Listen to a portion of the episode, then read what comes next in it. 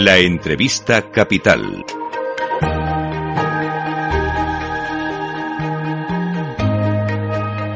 Luis Vicente Muñoz. Vamos a entrar en uno de los desafíos más fascinantes de nuestro tiempo, reducir la huella de carbono y en particular la del tráfico aéreo. El tráfico aéreo se ha venido bien, se ha venido disparando en los últimos años. Bueno, se ha triplicado, de hecho, el número de pasajeros aéreos desde los años 90. Se calcula que hasta el 14% de las emisiones del transporte son generalizadas, son generadas por el tráfico aéreo, por los aviones que todavía nos cuesta imaginar que puedan volar con energía eléctrica. Pero ya hay un avance y hoy lo vamos a ver pero de verdad, porque Sevilla se va a convertir en la capital europea de la descarbonización del transporte aéreo. Sí, la primera pregunta que vamos a intentar responder es, ¿se puede descarbonizar el transporte aéreo? ¿Con qué combustible pueden volar los aviones? ¿Tienen posibilidad de hacerlo con algún tipo de combustible que sea renovable? Bueno, pues ahí está ya nuestra compañera Laura Blanco y está nuestro invitado Carlos Barrasa, que es director de Commercial y Clean Energies de CEPSA, la empresa que está organizando este, esta interesantísima experiencia. Don Carlos, ¿cómo estás? Muy buenos días. Buenos días, Vicente. Pues la primera pregunta es, ¿los aviones pueden volar con combustibles renovables?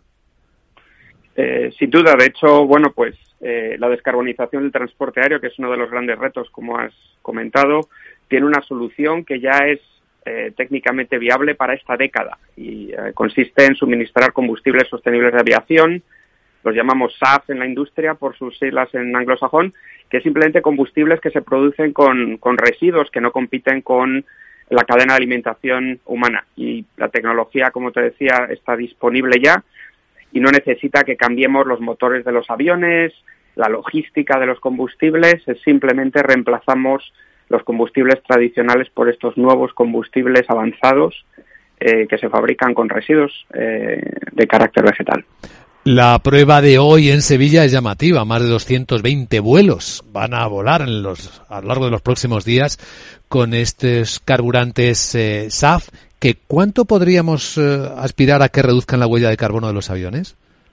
Pues mira, estos combustibles reducen prácticamente el 90% de la huella de carbono y sin ninguna duda es, un hito importantísimo para la sostenibilidad del transporte y más en concreto para, para, el, eh, para la aviación, que es tan importante para, para Sevilla, para Andalucía, para España eh, en el turismo, que 200 vuelos durante la próxima semana vayan a, a volar con, con, este combustible de CEPSA. Eh, no ha pasado nunca en el sur de Europa, es la primera vez que pasa y vamos a celebrarlo hoy por primera vez en, en Sevilla. ¿De dónde salen, don Carlos, estos combustibles sostenibles o SAF, como se conocen el, como nombre técnico? Pues eh, los combustibles se fabrican en nuestro parque energético de La Rábida, en Huelva, y además da la casualidad de que los hemos eh, producido a partir de hueso de la aceituna y otros residuos vegetales, lo cual indica eh, pues la importancia que tienen la circularidad de la economía en la fabricación de estos combustibles y el beneficio que tienen mucho más allá de nuestros eh, centros industriales en la sociedad en general. Nos permite recoger residuos eh, y procesarlos y añadir valor. Un ejemplo buenísimo de economía circular. Mm, desde luego, aquí sí que se cerraría el círculo y nos añadiría esperanzas sobre un sector clave que además es muy importante para España, país de referencia del turismo. Aquí podemos empezar a hablar ya de uno de los elementos de hacer el turismo más sostenible. Sin ninguna duda.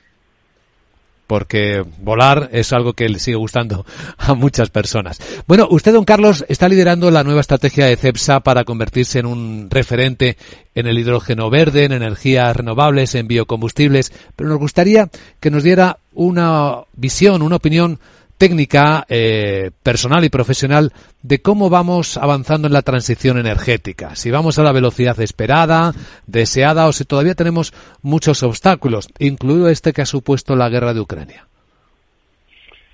Bueno, pues yo creo que eh, yo soy optimista, yo creo que ha habido progreso, eh, pero sí que es verdad que todos los informes, pues particularmente del año pasado, IPCC es una, una de las agencias de más prestigio, nos dicen que no estamos moviéndonos suficientemente rápido para mitigar los peores efectos del cambio climático. Y por lo tanto, yo soy optimista en el sentido de que veo movimiento y este evento que estamos celebrando hoy es un ejemplo de ello, pero tenemos que movernos más, eh, eh, más rápido.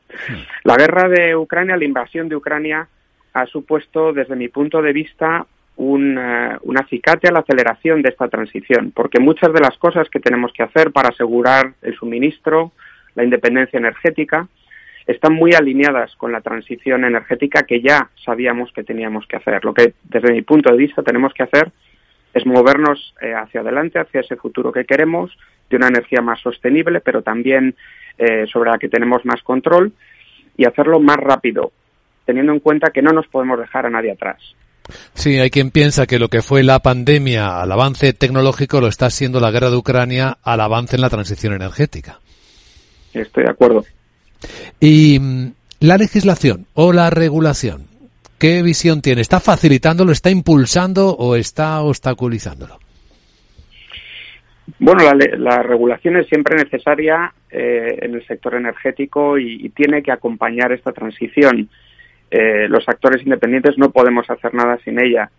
Eh, yo creo que la regulación está, está apoyando y se mueve en la dirección adecuada en el caso concreto de Europa y de España necesitamos que se mueva más deprisa. Tenemos eh, los eh, inversores privados, las empresas como CEPSA, estamos ya eh, listas para invertir y lo hemos declarado en nuestras estrategias, en nuestro plan estratégico que anunciamos en marzo, que íbamos a invertir hasta 5.000 millones en el desarrollo de estas tecnologías precisamente en Andalucía y necesitamos que el marco regulatorio se mueva a la velocidad eh, que necesitamos. Pero sin ninguna duda la regulación eh, está alineada con la ambición que tiene Europa y esperamos que en los próximos meses acompañe eh, los planes que hemos anunciado en marzo. Muy bien, es un buen día para plantear estas cuestiones al hilo de este acontecimiento en el que junto con su compañía pues ahí están trabajando AENA, Exolum, la Asociación de Líneas Aéreas, y veo que hay un montón de compañías aéreas que se han apuntado a la experiencia, ¿no? Air Europa, Air Nostrum, Iberia Express, Ryanair, Vueling, hay un buen número que van a participar. Sin ninguna duda, y, y permíteme que aproveche la oportunidad para agradecer el liderazgo de todas esas compañías. Insisto que el evento de hoy es la primera vez que sucede en el sur de Europa y eso no es un tema menor. Estamos cambiando un sistema energético muy complejo que requiere muchísimo trabajo y muchísimo esfuerzo e imaginación y todos los actores que acabas de mencionar han tomado una posición de liderazgo a nivel europeo en anticipar este futuro que todos queremos y estamos pues trayendo al día de hoy, a esta semana, lo que dentro de 5 o 10 años será una realidad, será la forma que, tengamos de volar habitualmente. Y todas estas empresas que has mencionado, eh, junto con CEPSA, pues estamos liderando esa transición y haciendo que pase eh, pues esta semana en Sevilla. Muy interesante. Don Carlos Barrasa, director de Comercial y Clean Energies de CEPSA, gracias por contárnoslo en Capital Radio en primera persona. Que disfruten del día. Nosotros vamos a estar ahí viéndolo también en primera persona. Gracias, don Carlos. Muchas gracias, Luis Vicente.